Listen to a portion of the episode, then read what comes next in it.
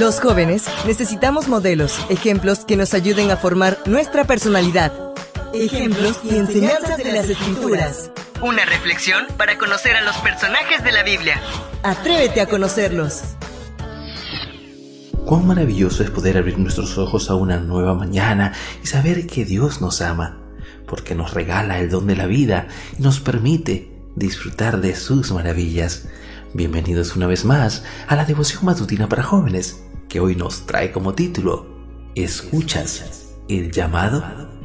El texto bíblico lo encontramos en el libro de Mateo capítulo 9 versos del 37 al 38 que nos dice, Entonces dijo a sus discípulos, Ciertamente es mucha la mies, pero son pocos los segadores.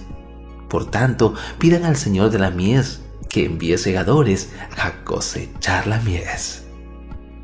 Al mirar a las grandes ciudades y ver a cientos de personas que a diario se entregan al pecado y al vicio, las palabras de Jesús sobresalen por la tremenda verdad que transmiten.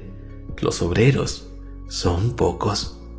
Los grandes centros comerciales, los parques de recreación, las playas de veraneo y otra cantidad innumerable de lugares muestran a multitudes que pasan por la vida ignorando lo que Cristo hizo por la raza humana.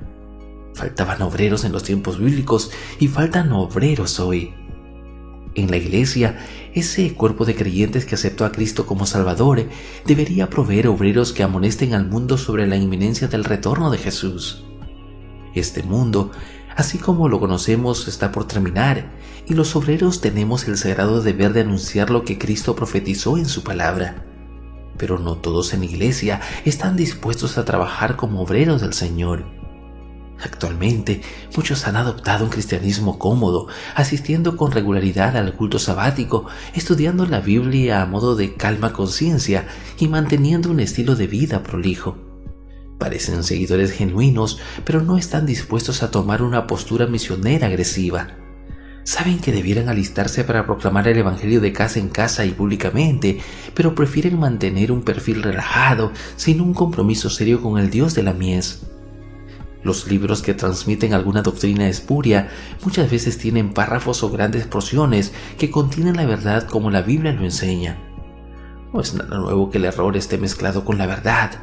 Este es el caso de un libro novelesco que propaga el error del rapto secreto, pero que contiene en una de sus páginas un ferviente llamado al trabajo misionero, hecho por el protagonista y que bien podría formar parte de la lección de escuela sabática.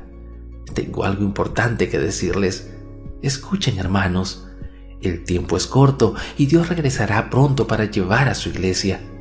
Les suplico, no duerman, por favor, levantémonos. Hay muchos que perecerán por no conocer a Dios. La iglesia ha dormido estos años. No sigamos así porque no hay tiempo ya. Tenemos mucho que hacer. Hay millones de vidas que salvar. ¿Me oyen? ¿Me escuchas, iglesia? Rubén Bayona, después del rapto, página 152. ¿Escuchas el llamado para trabajar en la mies del Señor? Jesús te necesita, la iglesia te necesita, el mundo te necesita. Trabaja por Cristo compartiendo el mensaje de salvación. Joven, señorita, hay mucho por hacer. El tiempo es corto, el tiempo se agota. Cristo viene ya y quiere llevar a su pueblo. Que Dios nos ayude a culminar este cometido y para vivir para siempre con Él.